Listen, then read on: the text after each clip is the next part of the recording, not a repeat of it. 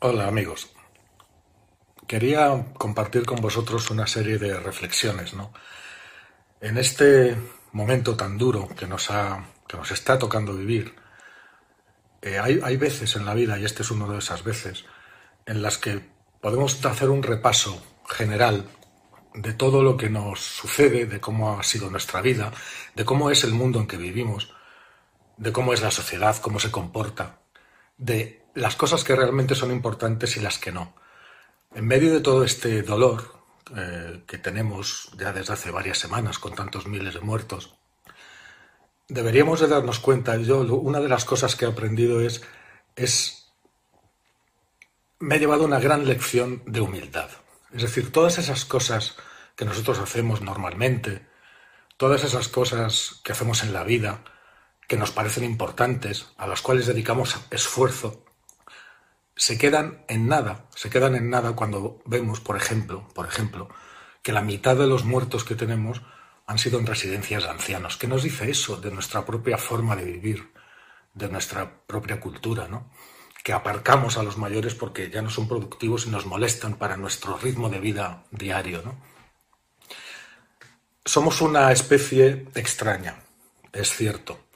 Tenemos el don, a veces parece una maldición, pero tenemos el don de la inteligencia y junto con esa inteligencia, que es la misma que nos permite y que nos sigue permitiendo descubrir todo ese mundo que tenemos alrededor y que a mí tanto me fascina, es lo que más me gusta de, la ciencia, por eso amo la ciencia, tenemos también una dosis de, de, egoísmo, una dosis de, de no ser capaces de ver las cosas muchas veces tales y como son por alguna razón que no alcanzo a comprender, la mayoría de los humanos tenemos la extraordinaria y, engañosa convicción de que somos el centro de todas las cosas, de que todo lo que existe ahí fuera está hecho para nosotros y que está colocado ahí solamente para que nosotros lo usemos y lo, y lo podamos disfrutar. Si lo pensamos bien es una creencia ciertamente extraña, ¿no? Para una especie, la nuestra, que apenas lleva en el planeta mal contados un par de millones de años. Nada de tiempo si lo comparamos con los cerca de 4.000 millones de años que tiene la historia de la vida en la Tierra. Un tiempo inimaginablemente largo, durante el que millones de especies han surgido, han reinado en el mundo y han desaparecido después para siempre y sin dejar rastro. Algunas de esas especies, muchas de esas especies además, han dominado el mundo durante mucho más tiempo que de lo que lo hemos hecho nosotros.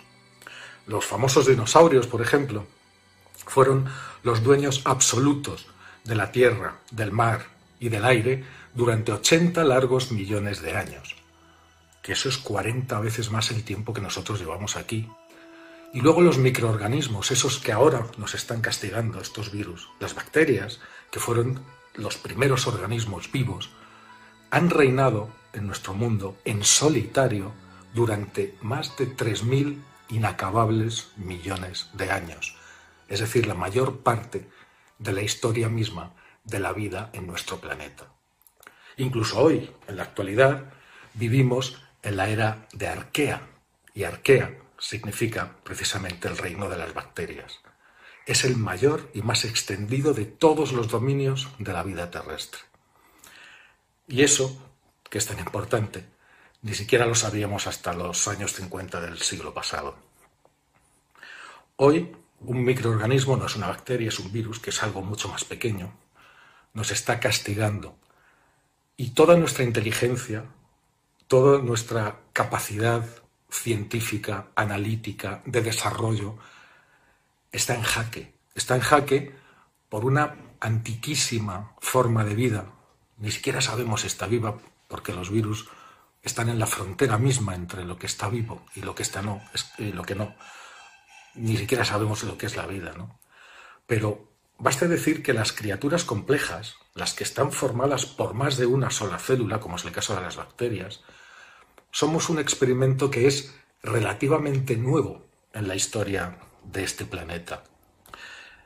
si desaparecieran, o sea, si desapareciéramos de golpe todos los mamíferos, las aves, los peces, las plantas, todas las criaturas multicelulares, las bacterias seguirían viviendo y transformando el mundo como siempre lo han hecho, hasta mucho antes, desde mucho antes de que el primero, el primer animal propiamente dicho estuviera aquí, cosa que sucedió hace apenas unos 500 millones de años frente a 3.000 que llevan ellas en el mundo.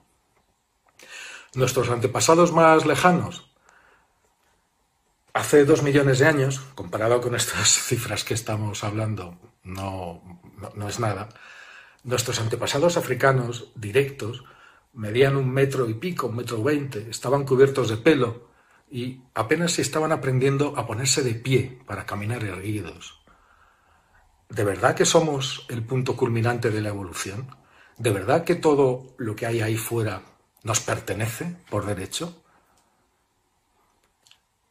Nuestro comportamiento en el mundo se parece, tristemente, se parece al mismo comportamiento del virus.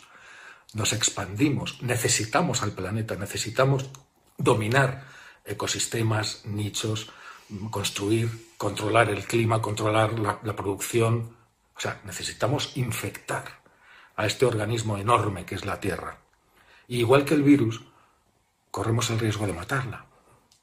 Los virus, eh, si fueran inteligentes, no matarían. O sea, el hecho de matar personas no es algo que a un virus le convenga. Al contrario, si el virus tiene el tiempo suficiente, y esto ha pasado ya con otros tipos de virus, el virus se va haciendo más débil, él solo, porque lo que quiere, o sea, lo que le beneficia de verdad, es que el cuerpo que ha ocupado siga estando vivo para poder seguir infectando y transmitiendo más copias del virus.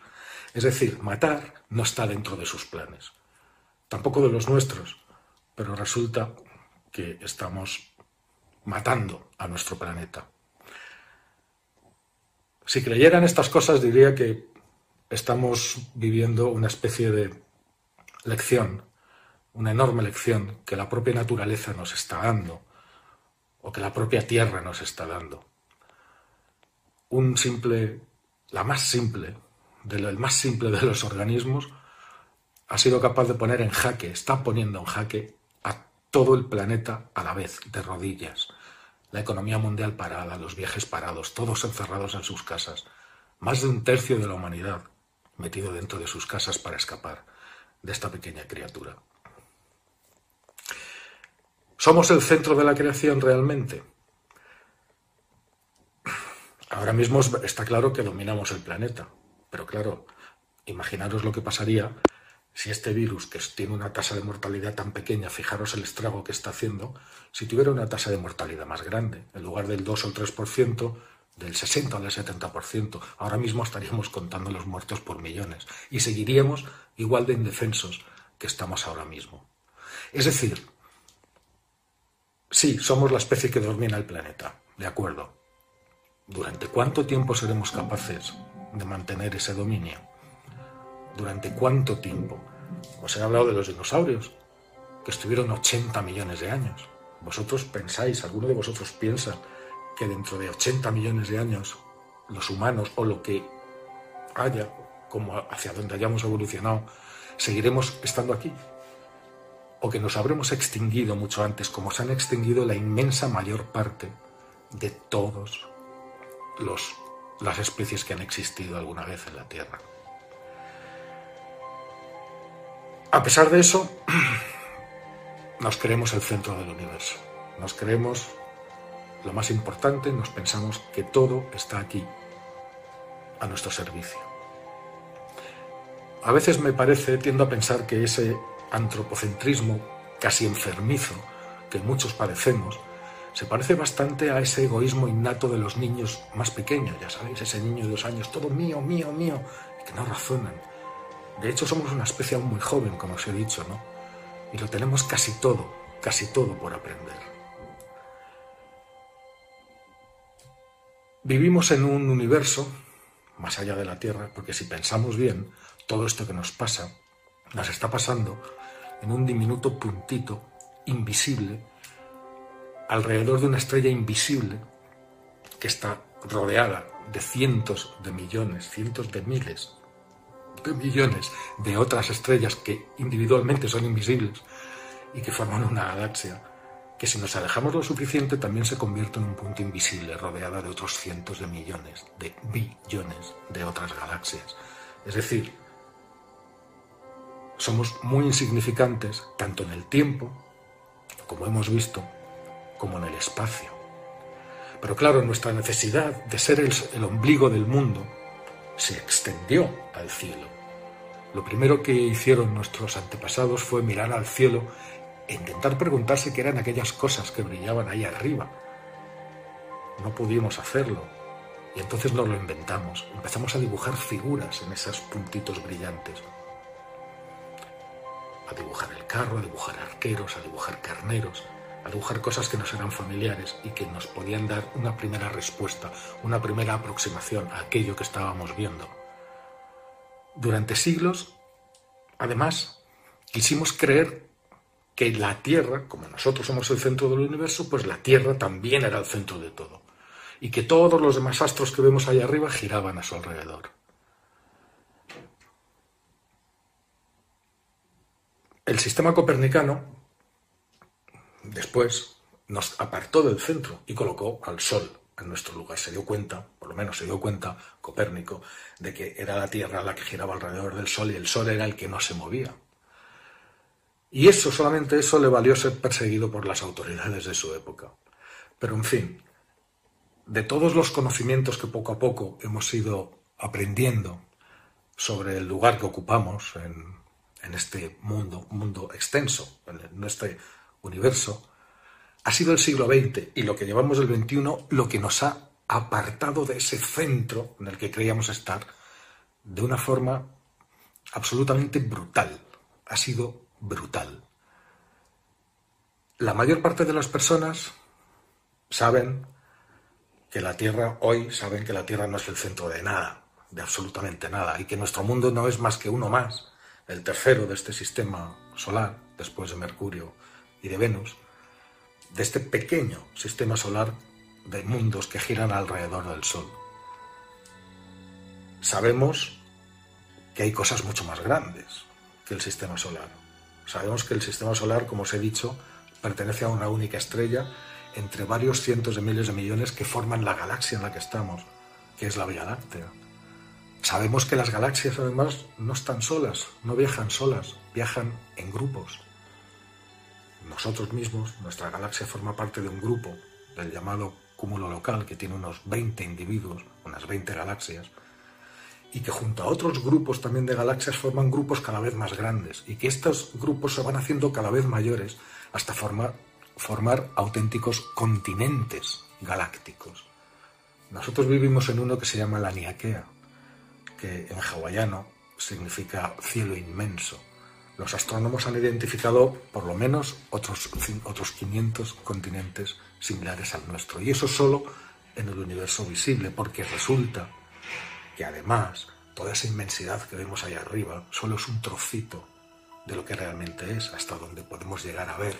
Hay mucho más en lo que no conseguimos llegar a ver. Es decir, somos poca cosa en el tiempo, somos poca cosa en el espacio y últimamente nos hemos dado cuenta, también gracias a la ciencia, de que incluso la materia de la que estamos hechos también es poca cosa. Resulta que no es más que las cenizas o el rescoldo de algo que no es la materia que nos compone a nosotros y a todas las galaxias que podemos ver, sino que de algo que es lo que realmente es importante en el universo. Si ponemos esto en cifras, nos damos cuenta de que sumando la masa de todas las estrellas, todas las galaxias que podemos ver, hasta el límite que podemos ver, si sumamos todo eso, apenas nos da un 4,5% de la masa del universo. Un 4,5%. Eso quiere decir que tenemos pues cerca de un 96% de otra cosa que no es la materia de la que nosotros estamos hechos. A eso los investigadores les llaman el universo oscuro oscuro porque no sabemos nada de él. pero oscuro también porque no brilla, no emite ningún tipo de radiación. Y hemos dividido ese universo oscuro, ese 96% casi, en dos trozos, en dos partes. Uno es la materia oscura y el otro es la, energía oscura, que es algo todavía más misterioso. Veamos. Cuando miramos allá arriba y vemos las estrellas moverse y las galaxias moverse, pues todo lo que vemos se está moviendo gracias a una fuerza universal que es la fuerza de la gravedad. Es decir, la Tierra se mantiene alrededor del Sol por la gravedad solar, esa fuerza invisible que lo mantiene y que lo atrae y lo tiene ahí. Igual las galaxias, que se mueven en una dirección es porque hay otras galaxias, otros grupos, otras estructuras de galaxias que están atrayendo a la nuestra. Bueno, pues si nos fijamos en, en, esos movimientos, nos damos cuenta de que haría falta mucha más materia para que esas galaxias que vemos, o esas estrellas que vemos moverse dentro de las galaxias, se muevan como lo estamos viendo. No hay materia suficiente alrededor que justifique esos movimientos que observamos con los telescopios. Y eso nos lleva a pensar que ahí fuera tiene que haber algo más, tiene que haber otra fuente de gravedad extra que no podemos ver, pero que está actuando porque estamos viendo que obliga a esas estrellas, a esos miles de estrellas y a esas galaxias enteras a moverse de, determinadas formas. A eso le hemos llamado materia oscura. No sabemos lo que es. Varias décadas ya de investigación están intentando adivinar de qué puede estar hecha. No sabemos ni si está hecha de átomos. Lo único que sabemos es que eh, responde a una de las fuerzas de la naturaleza, que es la gravedad. Y entonces sabemos que esa materia oscura está ahí por el efecto gravitatorio que tiene sobre la materia que sí vemos, sobre todas esas galaxias brillantes. Y no la vemos porque no emite nada. Si os habéis parado alguna vez a pensar, ¿cómo puede un, astrónomo, a partir de la luz de una estrella lejana, saber a qué distancia está, de qué elementos la componen, qué tamaño tiene, si tiene planetas. ¿Cómo puede saberlo? Por la luz. Esa luz que nos llega, los científicos han aprendido a interrogar esa luz, a descomponer esa luz y a extraer toda la información que lleva esa luz dentro. Es la única forma que tenemos de conocer las cosas que hay ahí fuera. Cuando digo luz no me refiero solo a la luz visible. La luz visible solo es una de esas luces los objetos que hay ahí arriba emiten en muchas longitudes de onda diferentes. Emiten en rayos X, emiten en rayos gamma, emiten en el infrarrojo, en el ultravioleta, longitudes de onda que no podemos captar con nuestros ojos que solo ven la luz visible, que es un trocito de ese espectro. Pero para eso hemos inventado telescopios, telescopios que son capaces de ver la luz en el ultravioleta, en el infrarrojo, en los rayos X, en los rayos gamma. Y entonces se nos abre todo un espectáculo de luz y de color y de mucha, mucha información. Pero si hay un tipo de materia que no emite nada, ningún tipo de radiación en ninguna longitud de onda, no tenemos manera de saber nada de ella. No existe un instrumento, un telescopio, algo que pueda captarla y que pueda obtener información como si lo tenemos para las cosas que están hechas de materia ordinaria, que es somos nosotros. Simplemente basándose en los movimientos de las cosas que sí podemos ver, se ha calculado que la abundancia de esa materia oscura es enorme. De hecho, es hasta cinco veces más abundante que la materia normal, la que hace las estrellas y las galaxias. Los científicos han calculado que es cerca de un 27% de la masa del universo un 27%. Que más nuestro 4,5, vamos a poner 5, es un 32%. El restante 68%, que todavía es la, más de la mitad. Eso es lo que llamamos energía oscura. Y si sabemos poco de la materia oscura, de la, de la energía oscura no os quiero ni contar. Es que no tenemos ni idea. Imaginamos que es la responsable, es un tipo de energía absolutamente desconocido. También lo llaman energía del vacío, que luego en otro momento os contaré que el vacío, tal y como lo pensamos, no existe, sino que es un burbujeo de energía y de partículas que aparecen y desaparecen continuamente ¿no? en el mundo cuántico. Bueno, pues esa energía creemos que es la responsable, ni más ni menos, de esa expansión acelerada de todo el universo que los investigadores descubrieron allá por la década de los 90 y que nos dejó a todos patidifusos. No sé si lo sabéis, pero el universo nació de un Big Bang, que es una explosión, eso empezó a inflarse, a expandirse, y esa expansión resulta que hoy continúa.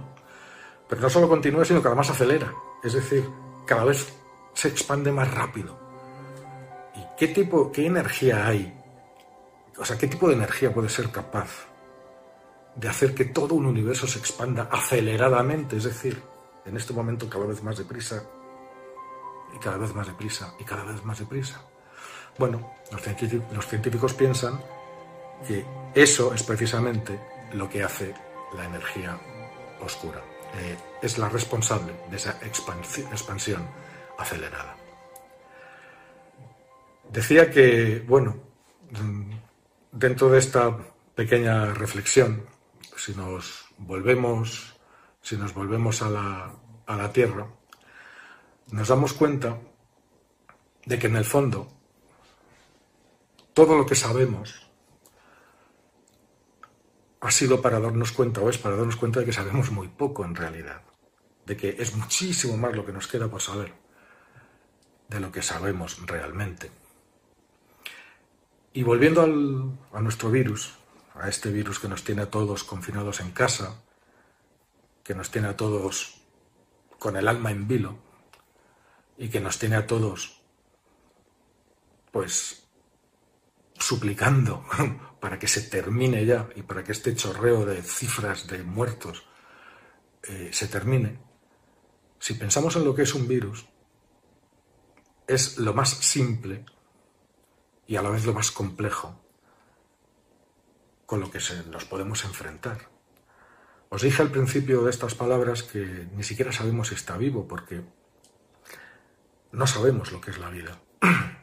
Los humanos todavía sabemos que estamos vivos, porque eso es un hecho, aquí estamos vivos, y que los perros, los gatos, las moscas y los elefantes están vivos, pero no sabemos qué es la vida. ¿Qué es lo que separa una cosa viva de otra no viva? ¿Cuáles son las características exactas que pueden hacernos pensar que una cosa está viva o, que no? Bueno, pues un virus está justo en esa frontera. Tiene un... No, no, no, no, no, no, tiene, no es una célula, es como un pedazo de código, como un pequeño trozo de código suelto, cuya única misión es la de replicarse, replicarse, replicarse, replicarse, se va multiplicando pero además es tan débil que no puede replicarse solo. Es decir, si tú lo dejas ahí no puede dividirse, necesita infectar a una célula y utilizar toda la compleja maquinaria de nuestras células o de las células de los animales a los que infecte para conseguir hacer copias de sí mismo. Ese es el comportamiento que tiene. No tiene otro tipo de inteligencia. No sabemos si está vivo. Para ahí nos tiene nos tiene en jaque. Se cree que los primeros virus surgieron, podrían ser piezas de información genética que se quedaron sueltas cuando la vida empezó a ensamblarse.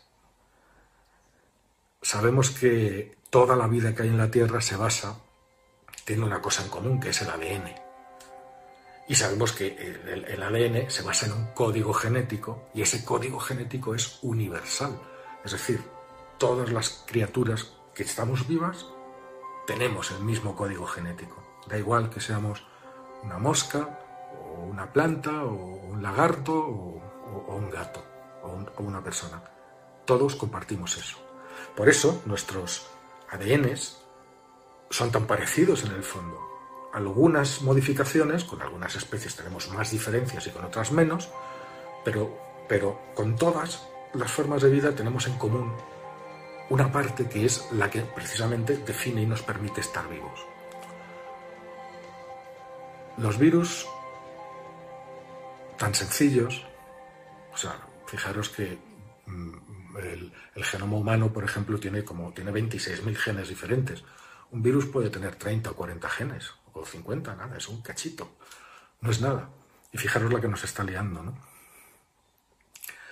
Quiero terminar solamente esta reflexión que hago con vosotros, pues con una llamada a la cordura. Yo pienso que este, este, esta catástrofe en la que estamos viviendo nos tiene que estar enseñando algo, nos tiene que haber enseñado algo, nos tiene que enseñar algo. A ser mejores, bueno, me acusan de buenismo y de esas cosas, ¿no? Cuando digo estas cosas. Pero en el fondo sí. Es decir, tenemos que parar. O sea, yo creo que es el momento de plantearnos dónde estamos y, y, de hacer un alto en el camino, a reflexionar, eh, a reflexionar hacia dónde nos estamos dirigiendo. Estamos viendo en la televisión casi a diario imágenes de cómo en apenas un mes y medio la naturaleza está recuperándose, porque no estamos nosotros ahí machacándola como solemos hacer a diario, viendo animales salvajes en medio de las calles como alucinados ahí, reconquistando un espacio que antes era de ellos y que no saben por qué de repente estos bichos tan malos que nos hacen tanto daño de repente han desaparecido todos. Es conmovedor, a mí me resulta conmovedor. Los índices de contaminación se reducen a la mitad. Es decir, yo no digo que tengamos que hacer confinamientos para salvar al planeta, pero es una... Eh, el hecho es que es posible. O sea, juntos podemos hacerlo. Juntos podemos vencer a este virus, que lo venceremos, y aprender de estas enormes lecciones ¿no? de vida, de aprender de, no sé, a ver de otra manera a nuestros ancianos también. Nos hemos dado cuenta que son el eslabón débil, pero también son el eslabón débil porque nosotros les hemos puesto en situación de que sean tan débiles y que sean tan vulnerables, ¿no? Reflexiones, reflexiones políticas. Hay muchas reflexiones políticas que hay que hacer, reflexiones económicas. ¿Cómo vamos a hacer ahora con, con la peor crisis desde la guerra mundial? ¿Cómo vamos a hacer? Veremos a ver qué soluciones nos ponen. Tenemos que intentar salir, cuando salgamos de esta, hacerlo con una intención más clara, ser mejores, mejores personas. Sí, mejores personas y tener muchas más claras muchas cosas que probablemente por este estilo de vida que llevamos tan artificial se nos habían perdido por el camino. Es momento de recuperarlos. Y sobre todo démonos cuenta de una cosa, lo que os decía hace un ratito. Hemos llegado a este mundo hace muy poco tiempo comparado con el tiempo que hace que la vida existe. Y nos hemos apropiado de él. No tenemos derecho a hacerlo. Este mundo ya estaba vivo mucho antes de que nosotros llegáramos. Muchos otros lo han disfrutado.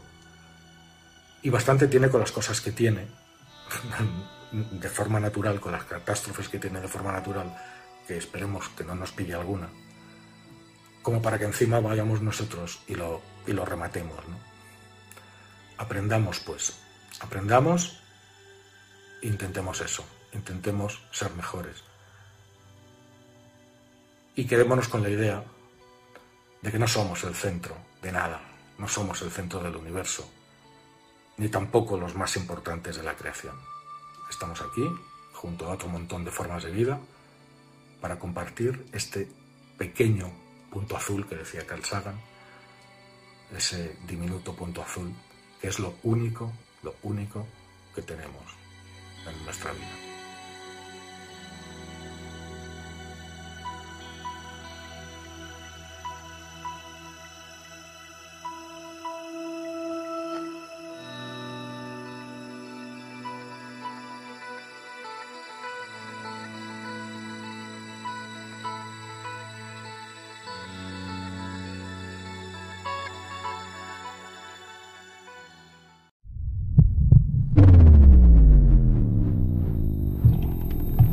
Algo vive en las sombras. Alguien está siempre en el umbral. Desde el inicio de todos los inicios, desde el mismo principio de la materia. Es una vieja canción, una danza, una batalla, dos perspectivas, dos rostros, sombra y luz.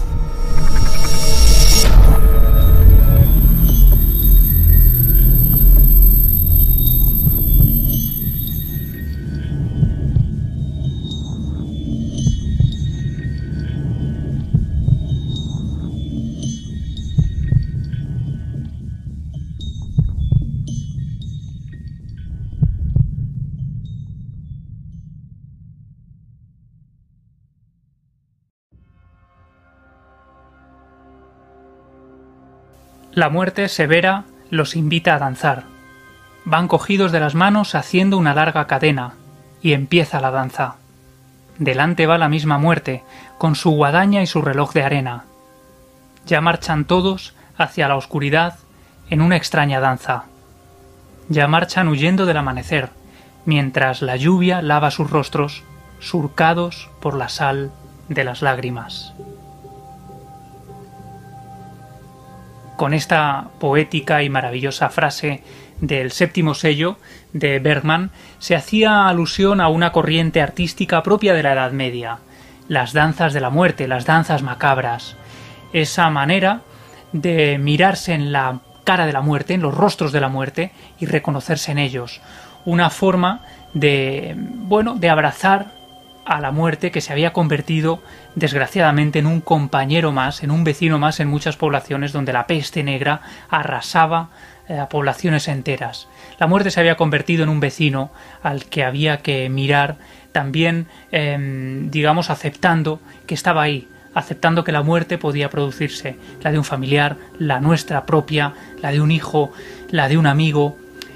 Estaba a la orden del día y ese miedo colectivo sirvió para dar a luz, para alumbrar una de las formas artísticas más representativas de la Edad Media. Son estas danzas macabras de las que hablaba ahora y precisamente de eso quiero hablaros en este particular archivo que abrimos hoy.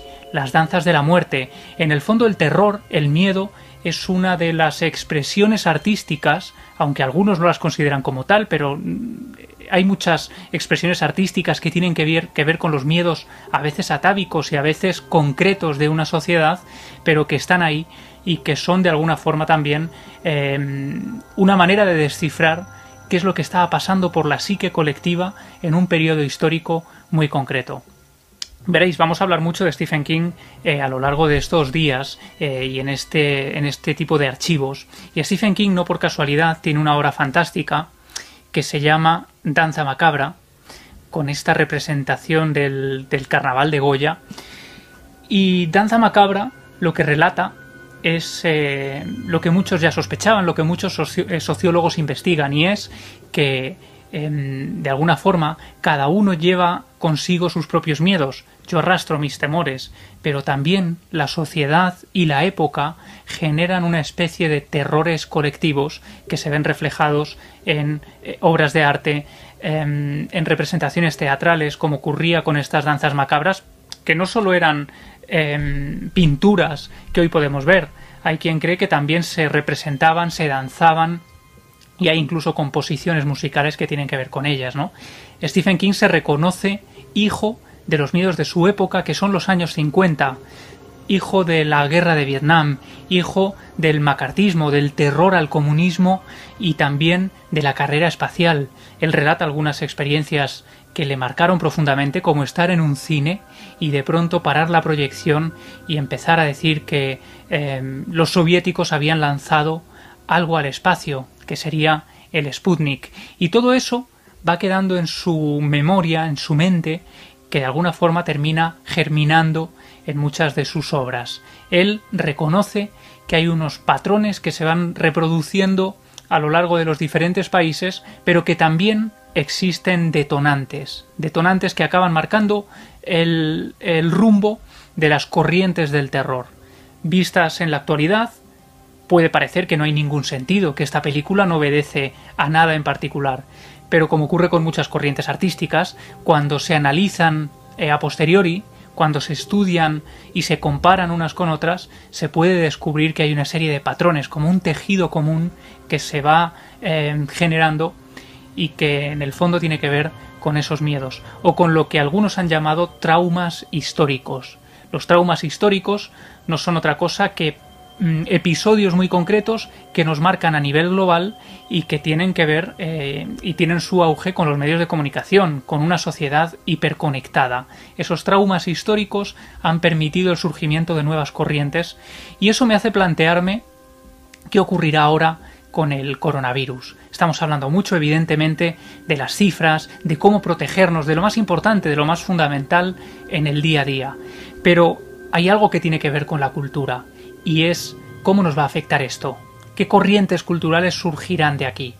hay escritores importantes que están diciendo, oye, no escribáis más del coronavirus, no escribáis sobre pandemias, no escribáis sobre eh, gente encerrada en sus casas, porque cuando salgamos de esta va a haber un auténtico boom, va a haber un bombazo de, de obras que van a tener que ver con eso, ¿no?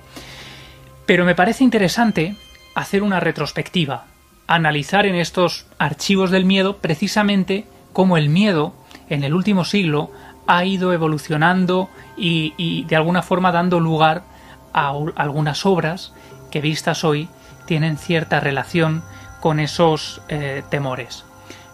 Stephen King precisamente, volvemos a él, cuando veía en los años 70 eh, Terror en Amityville, una obra pavorosa sobre una casa encantada, él decía que lo que realmente le asustaba no era si los Lutz iban a poder salir de allí, era más bien si tenían contratado un buen seguro de hogar, porque la casa se había convertido en una especie de pesadilla viviente con eh, ventanas que cobraban vida propia, em, sustancias que salían de los váteres, enjambres de abejas y de moscas, mejor dicho, eh, siempre vinculadas con el mal, toda una serie de elementos que acababan generando más bien una especie de pesadilla inmobiliaria.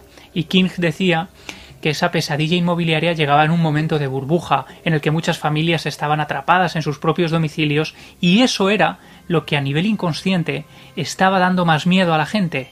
Em, en, el fondo el terror es una danza macabra entre nuestros miedos personales y los miedos globales. Es una danza macabra también entre lo cotidiano, lo factible, lo que podría suceder y lo que aparentemente consideramos como improbable o absolutamente imposible. Ocurre, por ejemplo, cuando estamos viendo ahora también imágenes que no habíamos visto antes, por ejemplo, la Gran Vía totalmente desierta, solo la habíamos visto quizá en Abre los ojos de Alejandro Amenábar. ¿Qué ocurre? Que nuestro cerebro también necesita conectar, necesita recurrir a cosas que ya conocemos para dar sentido a lo que estamos viendo. Em, ocurre con, con las pareidolias, ¿no? Ese fenómeno que en muchas ocasiones en fotografías o cuando miramos las nubes creemos ver un dragón, creemos ver figuras que eh, reconocemos. Ocurre porque nuestra mente está trazando constantemente vínculos con cosas que ya conocemos. Con lo cual la irrupción de una situación absolutamente desconocida, absolutamente nueva como para nosotros, como puede ser esta pandemia, ha generado que muchos veamos escenas casi apocalípticas, escenas casi de película, y que todo eso en el fondo nos genere mucha más angustia, porque el desenlace de esas ficciones no es nada halagüeña. Yo estoy convencido de que esto va a ser positivo, mm, las ciudades tienen que estar vacías porque es la única manera de protegernos, pero la mente se encarga de eh, lanzarnos un mensaje de alerta que es el de esas películas que hemos visto miles de veces. Y eso ocurre porque la realidad alimenta a la ficción, pero también la ficción, como estamos viendo ahora, alimenta a la realidad cuando vemos ese tipo de cosas, ¿no? Cuando vemos animales llegando a las grandes ciudades, em, corzos, ciervos, jabalíes paseando por importantes avenidas, en muchas ocasiones son imágenes manipuladas eh, y que son anteriores, que se han grabado en otras ciudades, pero nos hacen recordar, por ejemplo, pues esa imagen de Soy leyenda, en su versión quizá más reciente, con Will Smith paseando con su perro por una ciudad que ha sido devastada mucho tiempo atrás y que ya, digamos, la naturaleza empieza a abrirse paso. Vemos eh, matas de rastrojos, de árboles, de frondosidad que está creciendo en las aceras y en el pavimento por donde decenas de años atrás eh, transitaban los vehículos. En eso es en lo que pensamos cuando vemos estas imágenes no sé si vosotros os ha pasado de levantaros una mañana, abrir las redes sociales prácticamente antes de, asomarnos a la ventana, porque las redes sociales son las ventanas a las que uno se asoma mm, en muchas ocasiones antes de salir al exterior, y ver, por ejemplo, que es eh, trending topic eh, Silent Hill. Silent Hill es un videojuego del año 99, si no me equivoco, cuyo protagonista fundamental era la niebla, ¿no? Una parte principal del escenario era la niebla, un pueblo plagado de niebla, em, a través de la cual se filtraban siniestros personajes casi salidos del infierno, ¿no? Bueno, pues Silent Hill es trending topic cuando por la mañana mucha gente se despierta y al asomarse ve que hay una frondosa niebla o cuando va a trabajar ve que la ciudad ha sido invadido por eso. Hay imágenes que son tan poderosas, que tienen tanta fuerza en la ficción, que inmediatamente terminan colándose en la realidad y no importa el tiempo que pase. Pero ocurre de, de manera también contraria. Hay historiadores, historiadores del cine, por ejemplo, que vieron florecer el Teatro del Gran Guignol en París, eh, pues ese teatro que era sanguinolento, que mostraba escenas eh, brutales, con vísceras, bueno, vieron florecer el Gran Guiñol, sobre todo en épocas como la Primera Guerra Mundial, cuando la gente, como en una especie de catarsis, necesitaba refugiarse en los teatros para buscar esa, esa especie de Mm, conexión de que lo que están viendo es en realidad una ficción y no la realidad que nos está aterrando y que está acabando con la vida de nuestros vecinos, ¿no? Pero hay un momento clave, hay un momento fundamental que David Scal, yo tengo aquí uno de sus libros, David Scal es un historiador del cine, se ha centrado sobre todo en investigar eh, la obra de Drácula. Él es, es una persona fascinada absolutamente por Drácula como personaje, como personaje de la ficción, pero también como de alguna manera empapado la realidad. Pero también por los monstruos propios del cine de los años 50. Los años 50 son eh, un momento fundamental en la historia de Estados Unidos por diversas razones, pero también lo son eh, los años 30 1929, como sabéis, empieza con ese crack de la bolsa de Nueva York. Un 29 de octubre se produce ese famoso martes negro, cuando se desploma la bolsa y genera toda una oleada de depresión, de tristeza, de gente durmiendo en las calles. En algunos lugares, en algunos países, se llega a alcanzar hasta un 33% de desempleo. El dinero se devalúa por completo y que acaba generando una desconfianza también de la sociedad en el sistema. La gente se pregunta si estábamos en la cresta de la ola, ¿cómo hemos acabado aquí? ¿Qué es lo que ha ocurrido? ¿Qué es lo que nos ha traído hasta esta situación? Y es precisamente en los años 30, en esos años de, depresión, que David Scal mm, de alguna manera dice que son un rito de paso global. Un rito de paso como las grandes eh, culturas tribales a lo largo de la historia, es un momento, un periodo iniciático, un momento que tiene que ver con un episodio traumático, un episodio que nos eh, genera eh, una angustia absoluta, pero de la que uno termina saliendo renacido, termina aprendiendo incluso el contacto con lo sobrenatural en muchas de estas eh, culturas tribales. Bueno, pues para David Scal la Gran Depresión fue como una especie de rito de paso global y eso generó que una serie de monstruos importantes que habían nacido mucho antes tuvieran su auge en ese periodo histórico. Los años 30 son los años de Drácula, son los años de Frankenstein, son los años del Dr. Jekyll y Mr. Hyde, son los años también de la parada de los monstruos, de esos personajes semimarginales, defenestrados por la sociedad, que vivían alejados de todo, que eran repudiados, como ocurría con las clases bajas, eh, ejemplificando esa pirámide que lo va devorando todo según uno va ascendiendo a lo largo de ella, ¿no?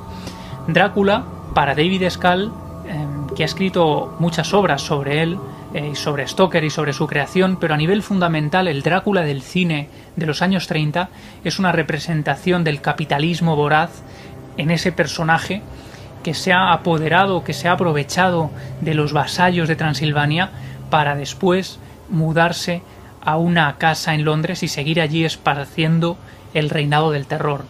Frankenstein, em, a un nivel profundo, según Scal, representaba también el emblema o el símbolo que servía a la clase obrera para eh, unirse e ir en su búsqueda, ir en su contra, ¿no? Él era una especie de representación también del horror y de los desastres del avance que habían terminado eh, hundiendo a los Estados Unidos y al mundo entero en una terrible depresión económica. El doctor Jekyll, dice Scal, es un burgués que termina incluso eh, asesinando a una mujer de la clase baja. Y todo eso va amparado, como decía también, por los monstruos de Todd Browning, esa parada de los monstruos que se convierte en una película muy polémica y que para muchos representan efectivamente esos horrores también que, que, surgen de la Gran Depresión, esos circos que habían fascinado a Todd Browning, esos circos macabros, esos circos siniestros, que como él decía, no hay nada más siniestro que un payaso a la luz de la luna. Bueno, pues ese espíritu oscuro es el que de alguna forma está presente en esa película, una película oscura, que se germina o que se gesta en un periodo absolutamente oscuro también de los Estados Unidos y del mundo. Y esos años van avanzando, van evolucionando hacia los 50. 1945, 1950 sería la época del trauma atómico. Es la época de los bombardeos eh, a Hiroshima y Nagasaki, esas ciudades que terminan por los efectos de la radiación con miles y miles de muertos y además generando toda una ola posterior de personas que acabarían naciendo con malformaciones de todo tipo a lo largo de los siguientes años, ¿no? Pero 1945 es también la época de las pruebas nucleares en algunos desiertos de Estados Unidos, el desierto de Nevada, por ejemplo, algunas también se llevaron a cabo muy cerca de las colinas de Hollywood y todo esto lo pudimos saber gracias a la desclasificación en 1997 de los informes sobre la operación MET, Military Effect Text, que pretendían comprobar los efectos de las bombas atómicas sobre poblaciones. Para ello se trasladaron al desierto de Nevada, por ejemplo, para lanzar este tipo de bombas atómicas y comprobar eh, qué es lo que acababan produciendo. Llegaban incluso a colocar maniquís en algunas zonas concretas para ver cómo se diseminaba el polvo radiactivo. Incluso llegaron a utilizar animales como cerdos porque según relató uno de los cámaras, operadores de cámara que trabajaron en este proyecto, George Take, Em, decían que la piel del cerdo era la que más se parecía a la del ser humano y de esa forma podían testar cuáles eran los efectos de la radiactividad en la piel. Em, el propio George, este operador de cámara, relató que además había varios compañeros, varios cámaras que eran enviados a distintos puntos para grabar el lanzamiento de estas bombas y clasificar después Estados Unidos cómo se habían producido y cuál había sido su efectividad. George decía que nunca les proporcionaron ningún tipo de equipamiento especial, ningún tipo de traje, y él decidió em, llevar una gorra de béisbol. Decía, menos es nada, quizá nos pueda proteger de algo.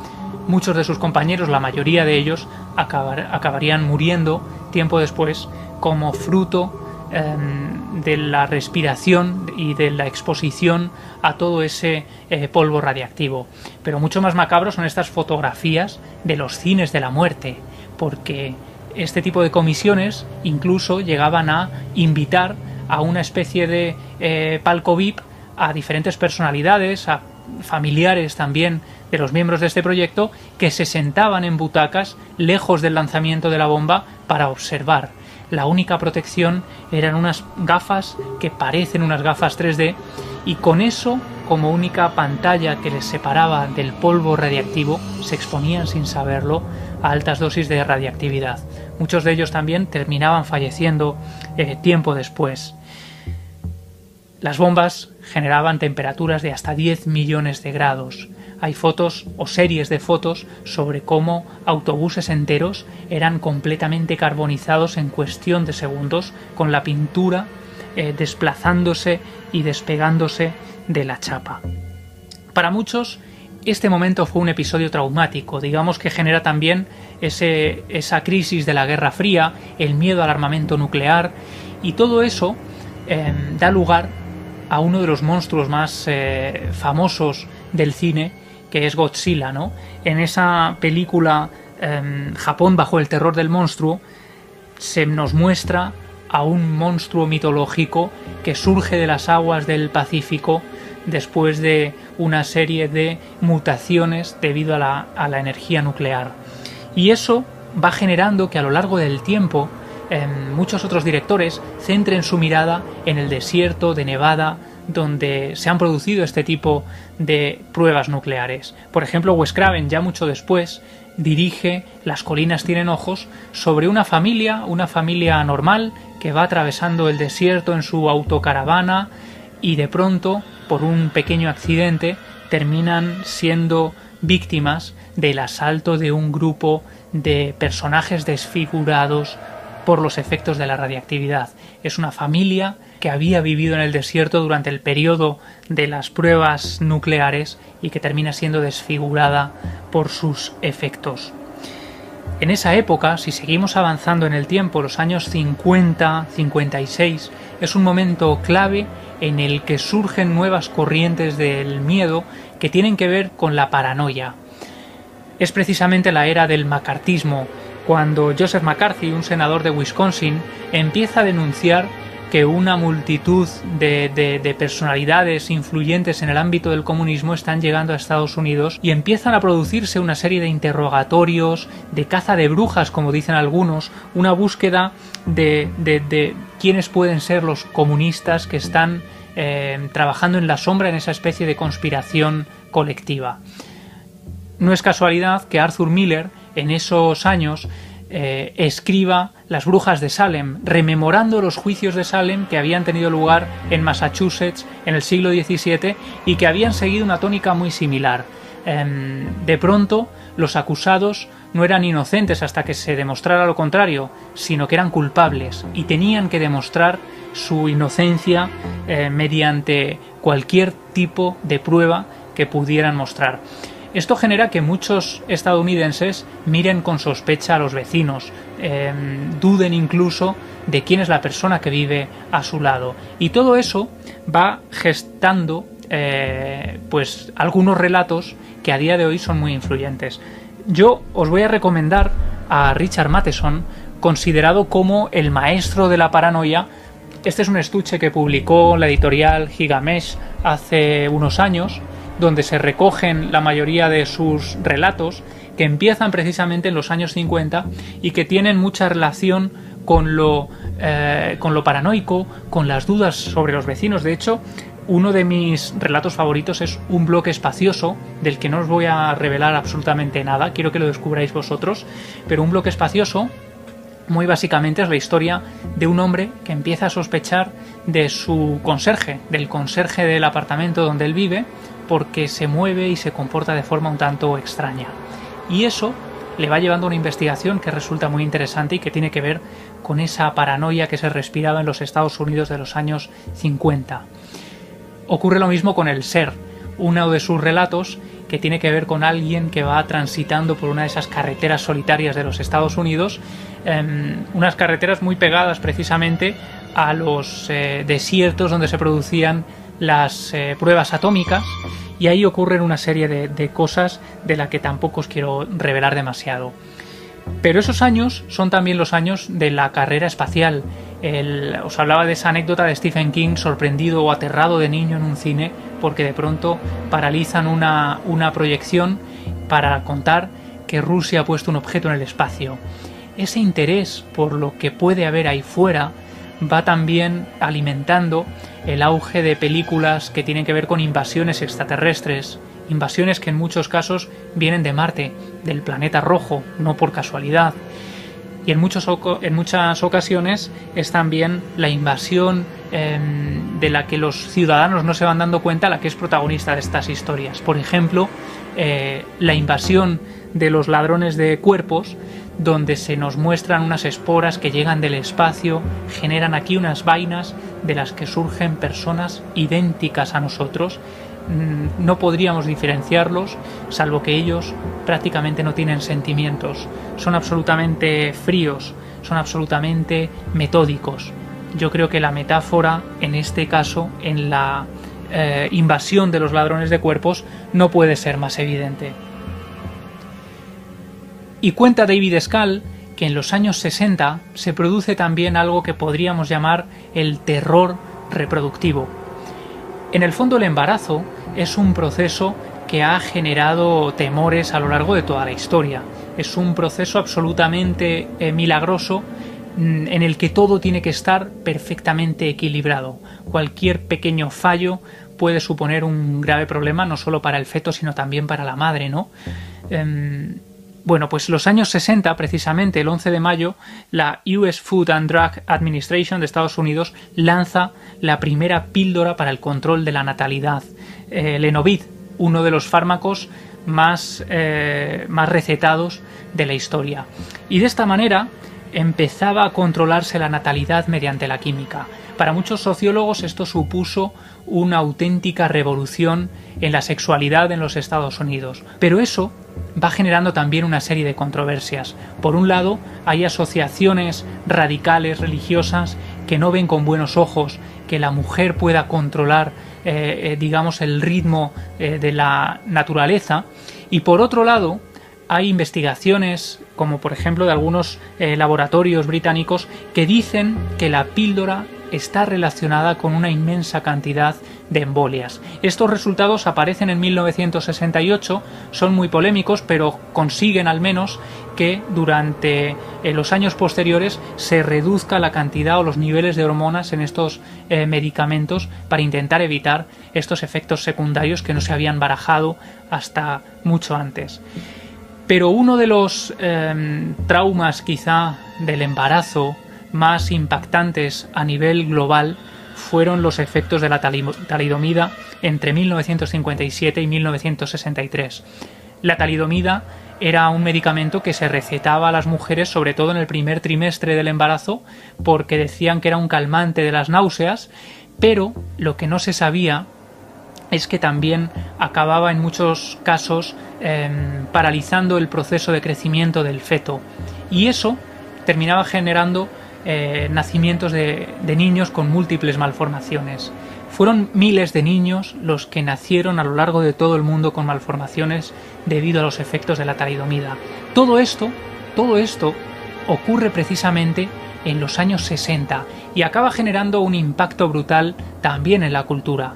Precisamente esos años eh, es cuando se produce el estreno de La Semilla del Diablo, esa obra maestra de Roman Polanski, em, inspirada en una novela de Ira Levin, más que inspirada, prácticamente calcada, porque es una de las mejores representaciones de una obra al cine, que cuenta la historia de una mujer que llega a un edificio eh, maravilloso en pleno Manhattan, ese edificio Dakota, con su alargada sombra negra de malditismo, y allí acaba descubriendo algo, ¿no? Acaba descubriendo algo que tiene que ver con su embarazo. En España el título La semilla del diablo fue uno de los mayores spoilers, yo creo, de la historia del cine, pero um, Rosemary's Baby es como se llamaba en la versión original.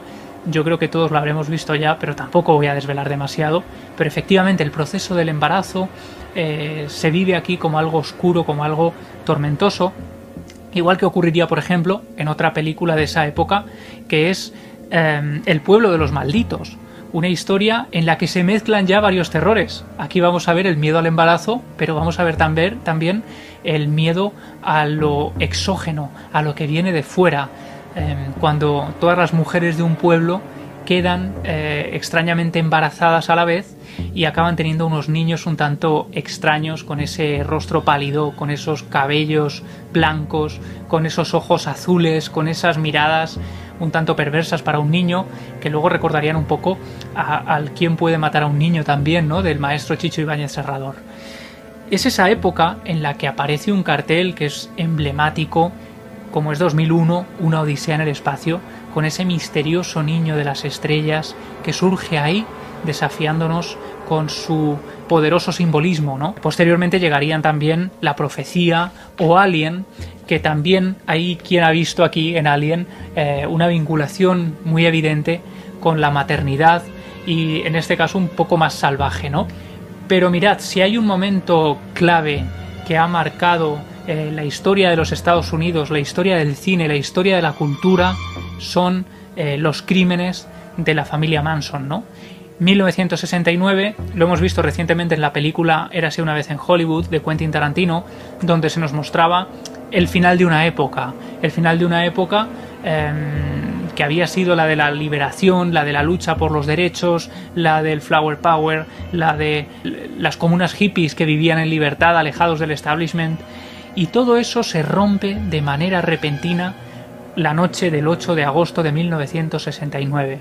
Esa noche Sharon Tate junto a tres amigos estaban en su casa en el 10.050 de Cielo Drive, eh, mientras Roman Polanski, su eh, marido, estaba en Londres.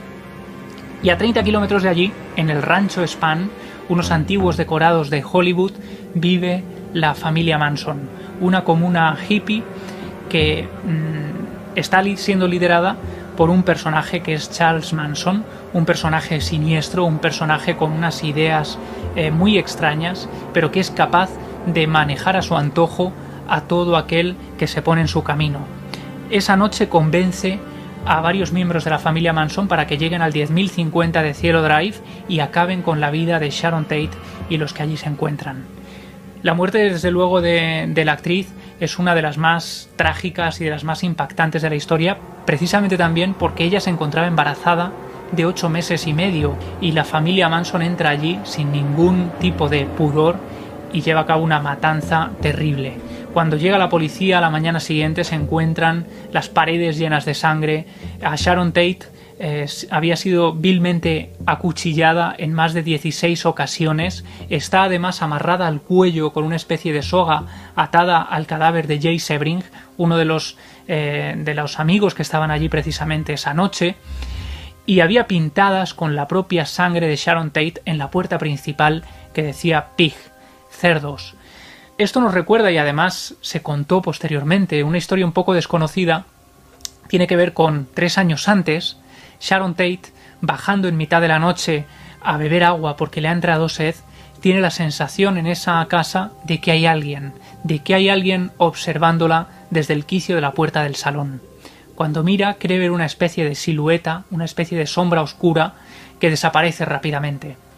Sharon Tate consigue llegar al frigorífico, beber un vaso de agua y cuando está regresando por la escalera, se gira porque cree ver una sombra a su espalda y lo que ve es un cuerpo tendido en el suelo con una especie de cuerda enroscada en el cuello. Es precisamente la postura, la posición en la que Sharon Tate acabaría siendo encontrada tres años después, tras ser víctima de los asesinatos de Manson. Pero a mí me, impresionó mucho también la historia de los La Bianca. Cuando se producen los crímenes de, la, de, la, de, Sharon Tate y sus eh, amigos que estaban en el 10.050 de Zero Drive, al día siguiente Em, hay una pareja que son Leno y Rosemary LaBianca. Él era el propietario de una serie de supermercados de Los Ángeles. Vivían muy cerca de Sharon Tate. Ese día siguiente, ellos no saben absolutamente nada. Van a pasar la jornada en un lago a unos 200 kilómetros de Los Ángeles. Y cuando regresan en el coche, ya de noche, en la radio están contando la historia de los crímenes que acaban de producirse a pocas manzanas de su vivienda. Rosemary la Bianca se queda aterrorizada porque dice que en las noches previas ha tenido la sensación de que ha habido gente que ha entrado en casa, que ha estado removiendo cosas y que además los perros que dormían en el, interior de la vivienda aparecían en muchas, en muchas, durante muchas mañanas fuera de la casa como si alguien les hubiera abierto la puerta.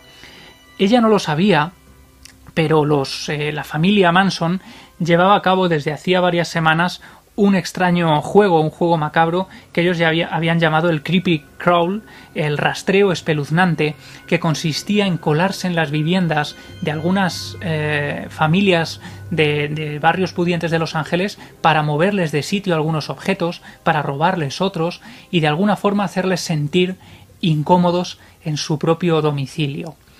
Bueno, esa noche, cuando los La Bianca escuchan la historia de los crímenes de Sharon Tate, paran en un kiosco muy cercano a la vivienda donde ellos se encuentran, hablan con el kiosquero de qué brutalidad lo que acaba de suceder en el barrio, el kiosquero le deja unos periódicos para que ellos se informen de lo que ha sucedido, no se lo pueden creer, y ese kiosquero es el último que ve con vida a los La Bianca, porque esa misma noche eh, varios miembros de la familia Manson, en este caso se cree que con Charles Manson eh, a la cabeza, entran en la casa. Charles Manson no llega a, prácticamente tocar a ninguno de, los La Bianca, pero acompaña a algunos de los miembros de la familia porque dicen que la noche anterior no lo habían hecho bien y que él iba a eh, chequear que en este caso no saliera nada mal.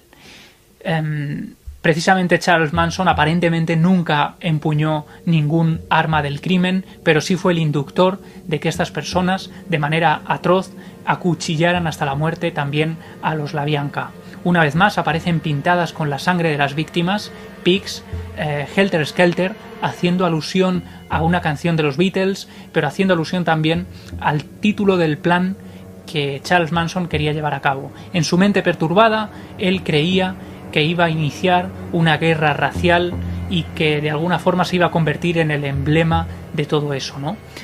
Hay dos libros muy interesantes al respecto, que son el libro más oficialista, el de Vincent Bugliosi, el fiscal que lleva a cabo la investigación, y hay otro que ha salido este año de Tom O'Neill, un periodista, que es Manson, la historia real, que tiene más que ver con las teorías de conspiración. Yo, si queréis ahondar en Charles Manson, eh, podéis leer estos libros dos visiones completamente opuestas, completamente diferentes. Eh, de hecho, O'Neill cuenta algunas cosas muy curiosas de enfrentamientos con Vincent Bugliosi.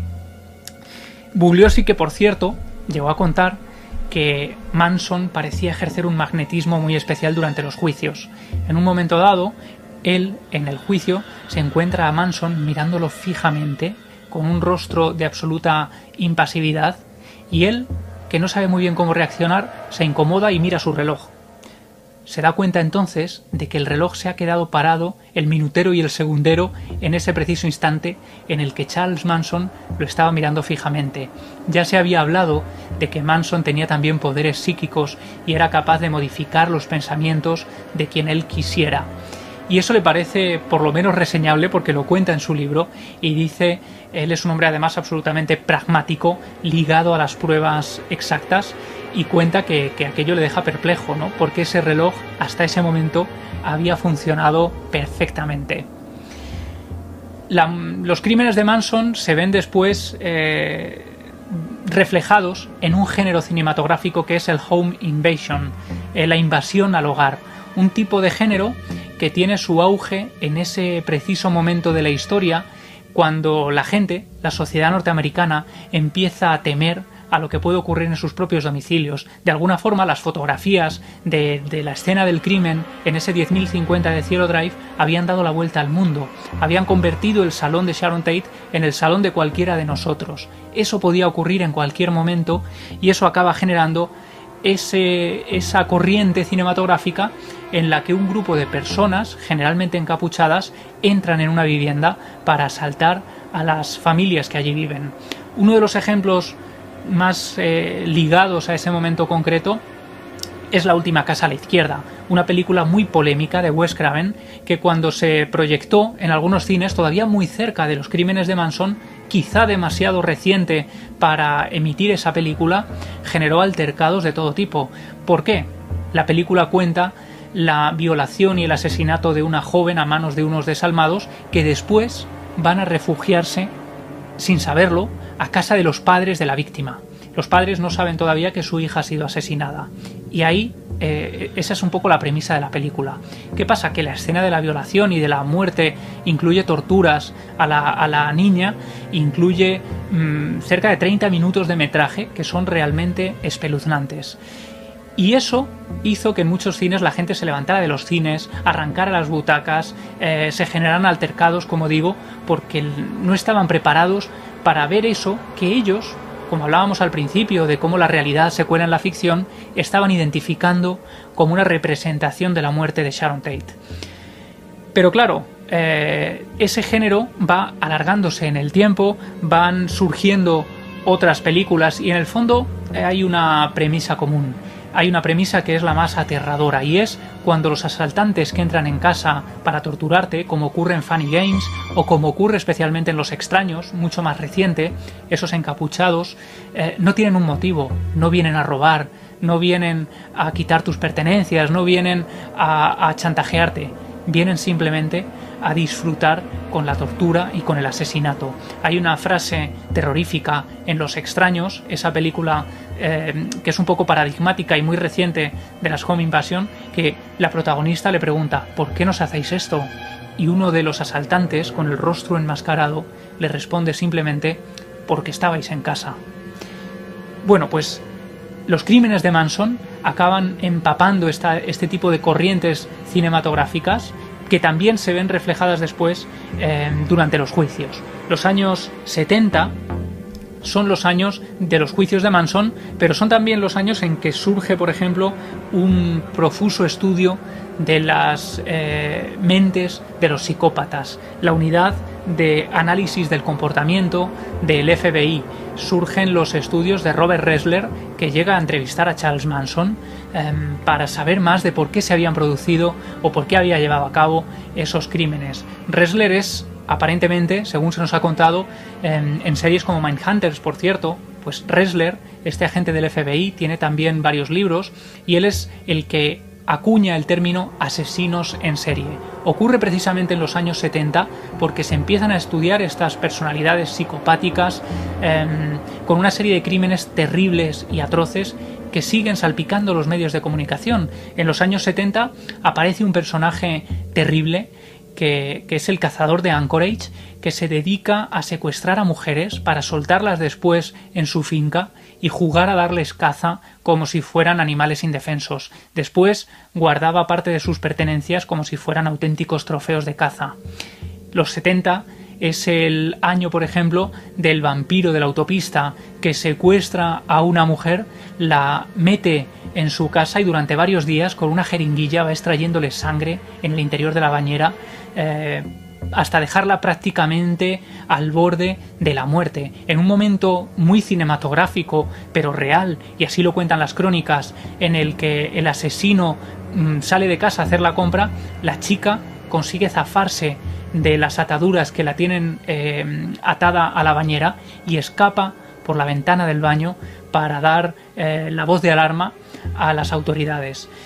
Y después termina descubriéndose que cerca de la casa hay toda una serie de em, huesos, de cadáveres escondidos que en ningún caso se pueden atribuir finalmente a este personaje, aunque desde luego todo hacía sospechar que él era el mismo asesino que había escondido allí aquellos restos. Los asesinos en serie pasan a ser parte de la cultura norteamericana porque van apareciendo en diferentes medios de comunicación y eso acaba generando también el auge de un género cinematográfico que había nacido tiempo atrás, con Psicosis, por ejemplo, de Hitchcock, pero que aquí encuentran su cenit, y es el género slasher, el de los asesinos enmascarados con cuchillos que simplemente van eh, acosando a sus víctimas hasta provocarles la muerte. Es la década de Jason en Viernes 13, es la década de Michael Myers en Halloween. Los grandes iconos eh, del género nacen en ese momento en el que la sociedad se encuentra precisamente aterrorizada por la cantidad de crímenes y asaltos en algunos hogares que se están produciendo en, diferentes zonas de los Estados Unidos. Y todos estos géneros, con el paso del tiempo, van quedando en la sociedad. Tienen sus momentos clave, em, pero cuando de pronto la sociedad los necesita, vuelve a recurrir a ellos en ocasiones mediante remakes, mediante eh, nuevas adaptaciones, mediante secuelas. Todo eso es un poco pasajero y forma parte de la industria del éxito de estos, de estos personajes, pero lo evidente es que son hijos de una época, igual que Stephen King era hijo de los 50. Pero si hay un trauma social reciente y que nos ha marcado especialmente en los últimos años y que ha marcado el, el cine también en este tiempo, es el 11S. Estoy buscando un libro que he leído recientemente y que es El imperio del miedo, un fantástico trabajo editado en España por Valdemar de Antonio José Navarro, en el que se hace un estudio pormenorizado de cómo el 11S influyó en el mercado del miedo o en el, eh, en el cine de terror, sobre todo en el cine, sobre todo en el cine porque es el género quizá eh, más visual. Y lo hace precisamente con el capitán Spaulding de la Casa de los Mil Cadáveres en la portada, de quien ahora hablaremos, porque es casi un emblema muy significativo de lo que produjo el, 11 de septiembre. En ese momento, el atentado contra las Torres Gemelas, contra el World Trade Center, a las 8 y 30 de la mañana em, es televisado a nivel mundial. Nunca habíamos vivido nada parecido. Em, esto pasa porque hay varios operadores de cámara trabajando en la ciudad. Uno de ellos está grabando un reportaje, un documental sobre cómo trabajan los bomberos en Manhattan. Estaban cubriendo eh, la llegada a un edificio para, eh, solucionar un problema en un ascensor cuando de pronto escuchan un avión volando a muy baja altura y al alzar la vista, al alzar la cámara, graban uno de los momentos más impactantes del siglo XXI, el origen del siglo XXI que nació, como dice Antonio José Navarro en este libro, sin anestesia. Fue una imagen eh, brutal, un shock que se repicó por todos los hogares en tiempo real y que fue un trauma histórico sin ningún tipo de duda. La prueba evidente es que cuando hablas con alguien de qué estabas haciendo cuando viste las imágenes de la caída de las Torres Gemelas, todos lo, recordamos perfectamente, todos somos conscientes, lo tenemos grabado en nuestra memoria. Esas imágenes del Falling Man, por ejemplo, del hombre cayendo, que dieron también la vuelta al mundo y que abrieron eh, periódicos enteros. Esas imágenes de la ciudad de Nueva York siendo asolada por una nube de humo que em, iba comiéndose las calles, ¿no? Y la gente quedaba eh, bajo toda esa capa de humo que de alguna forma también generó una oscuridad absoluta en la ciudad. Todo eso acaba generando una serie de influencias y corrientes como ha sucedido en los casos que hemos eh, visto hasta ahora. Por ejemplo, hay un género que tiene su auge en ese instante, que es el found footage, el, material encontrado, que aunque como ocurría con Psicosis es muy anterior al 11 de septiembre, pero aquí encuentra su eh, cenit porque las imágenes que dieron la vuelta al mundo en esos, en esos momentos y en los días posteriores estaban grabadas mm, de manera casi temblorosa, se nos estaba mostrando una realidad que, que, parecía propia de la ficción, que nos recordaba el coloso en llamas o que nos recordaba a algo propio del cine. Y de hecho una de las frases más repetidas en esos días era parece una película, creíamos que estábamos viendo un tráiler de una superproducción eh, hollywoodiense para el verano y, ni muchísimo menos, ¿no? Era la pura y dura realidad. Con lo cual hay un género que es eh, muy similar a ese, el de eh, mostrar una aparente ficción mediante los métodos de la realidad. Cámaras temblorosas, como ocurría en La Bruja de Blair, que es anterior, pero aquí aparecen películas como Monstruoso, cuya metáfora o cuya vinculación no puede ser más evidente, ¿no? En la portada de la película vemos la Estatua de la Libertad decapitada, vemos humo surgir del distrito financiero. En la propia película, grabada por unos videoaficionados que están registrando todo con su cámara mientras ocurre una especie de asalto a la ciudad de Nueva York em, por causas desconocidas, Mm, pues hay imágenes de nubes de polvo arrastrándolo todo, iguales que las que veíamos en esas imágenes el 11 de septiembre de 2001, cuando la gente miraba fascinada hacia arriba, incapaces de creer lo que estaban viviendo se produce también un aumento de las películas que ya no tienen un final feliz, que tienen un final negativo, un final sobre todo en el que los héroes eh, no llegan al término correcto, unos héroes que se ven abandonados por las autoridades, que ya son incapaces de protegerles. Eh, estamos absolutamente perdidos, absolutamente desamparados en un mundo en el que no podemos confiar en absolutamente nadie.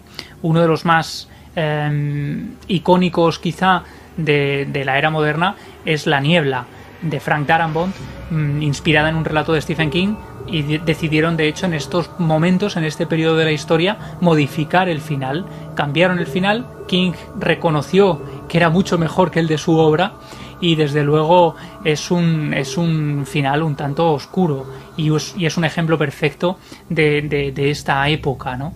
Pero hay otro género que tiene su auge en todo lo que se produce después de los atentados del 11 de septiembre, cuando, por ejemplo, se desclasifican documentos de la CIA que hablan de eh, torturas a prisioneros iraquíes, de métodos de confesión a través de la tortura, a través del martirio, y todo eso provoca el aumento del torture porn.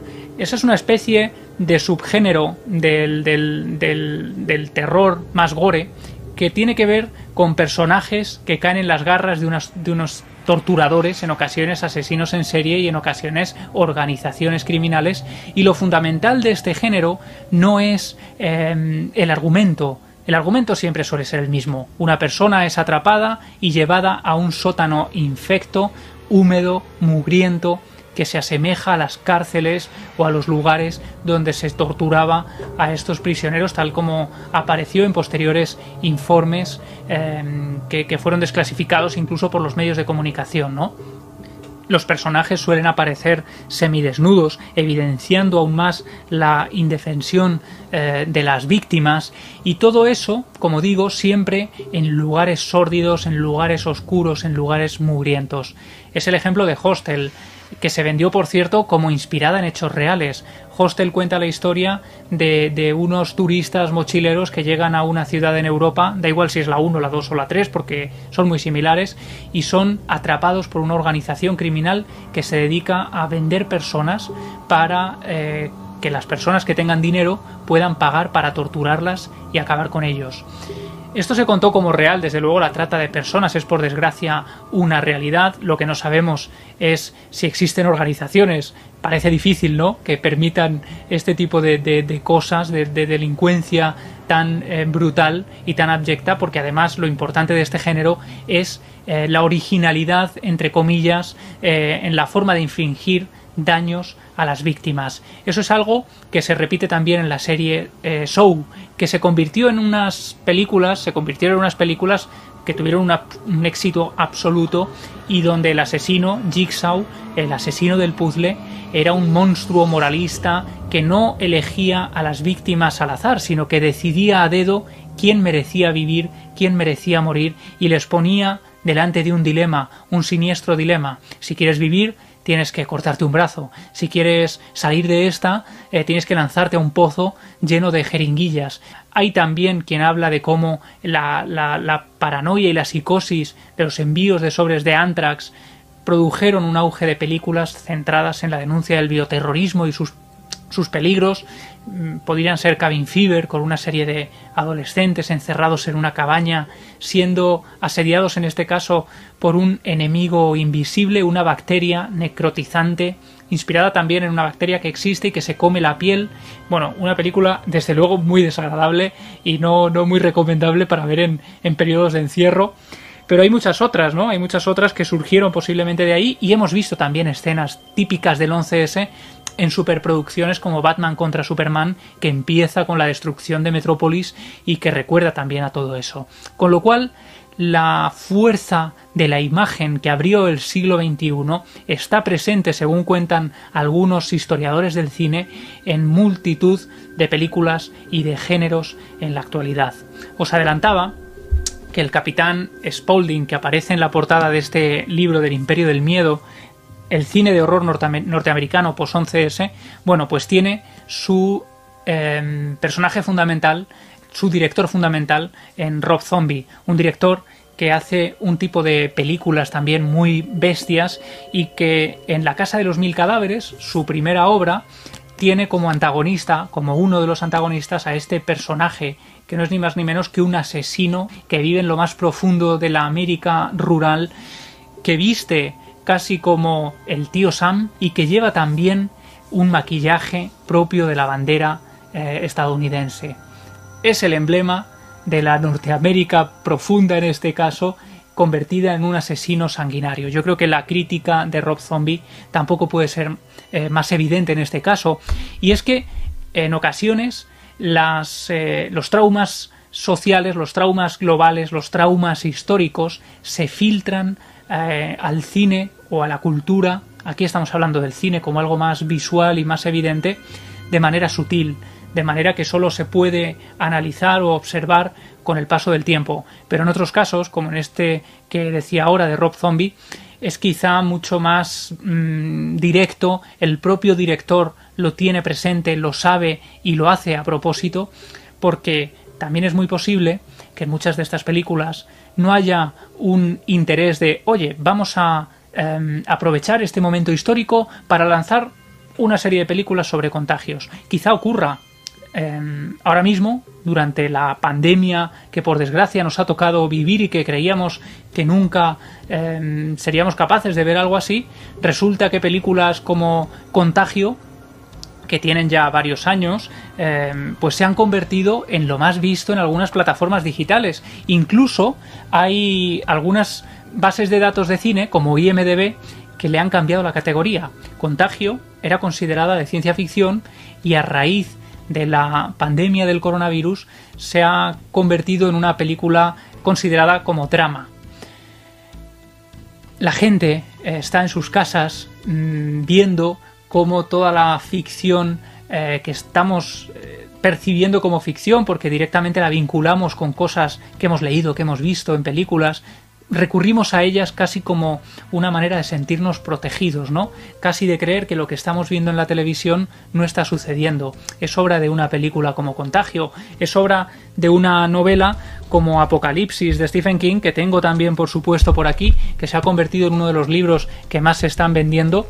También es interesante porque tiene eh, más de 1600 páginas, con lo cual es el compañero perfecto, ¿no? Una historia en la que una supergripe bautizada como Supergripe A o el Capitán Trotamundos, asola el planeta y lo convierte en un escenario posapocalíptico.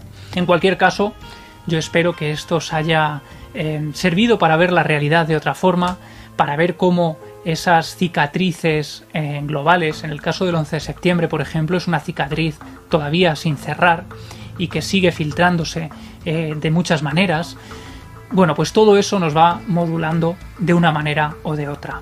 Para mí es una forma interesante de asomarse también a lo que estamos viendo estos días. Son días de reflexión, son días de leer, de ver series, de ver películas y quizá de esta forma, contextualizándolas en una época, seamos capaces de obtener mucha más información.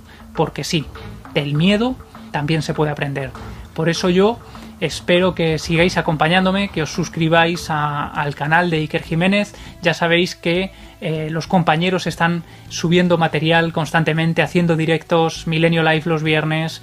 Eh, en fin, una maravilla para estar acompañados estos días, para estar eh, rodeados en esta estirpe de los libres, de la que yo me siento muy orgulloso y en la que estoy muy agradecido por poder formar parte y por permitirme vosotros que os cuente unas cuantas historias. La semana que viene, si queréis, em, dejamos este recorrido un tanto inusual em, y nos metemos en otro caso, en otro de esos archivos del miedo.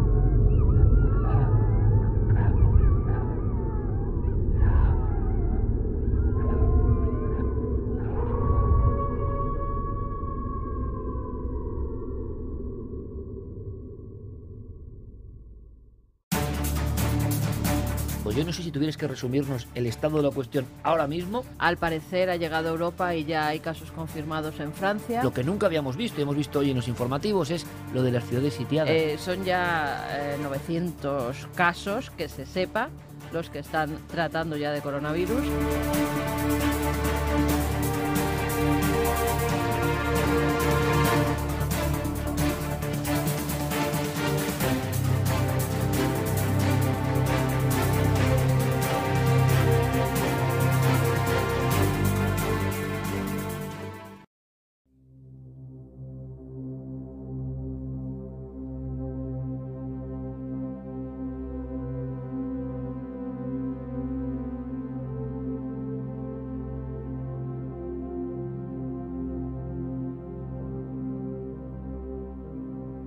Cada noche y cada día, cada hora y cada minuto me sigo asombrando con la vida.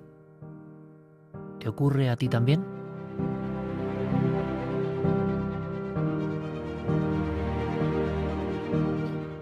todo este inmenso tejido de infinitas conexiones, de átomos, de células, de neuronas, la naturaleza desarrollándose durante millones de años para que ahora, en este punto de la partida, tú y yo estemos aquí.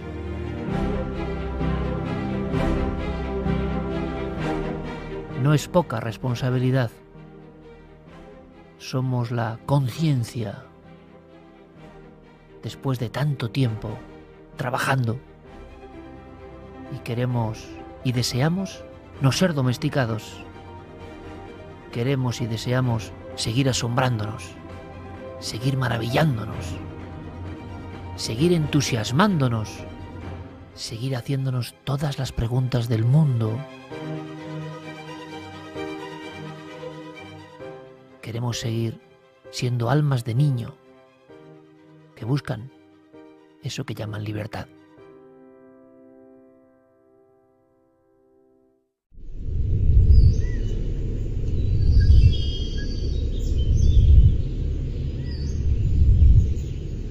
El último capítulo de nuestro cuento merece bien el título del fin de una estirpe.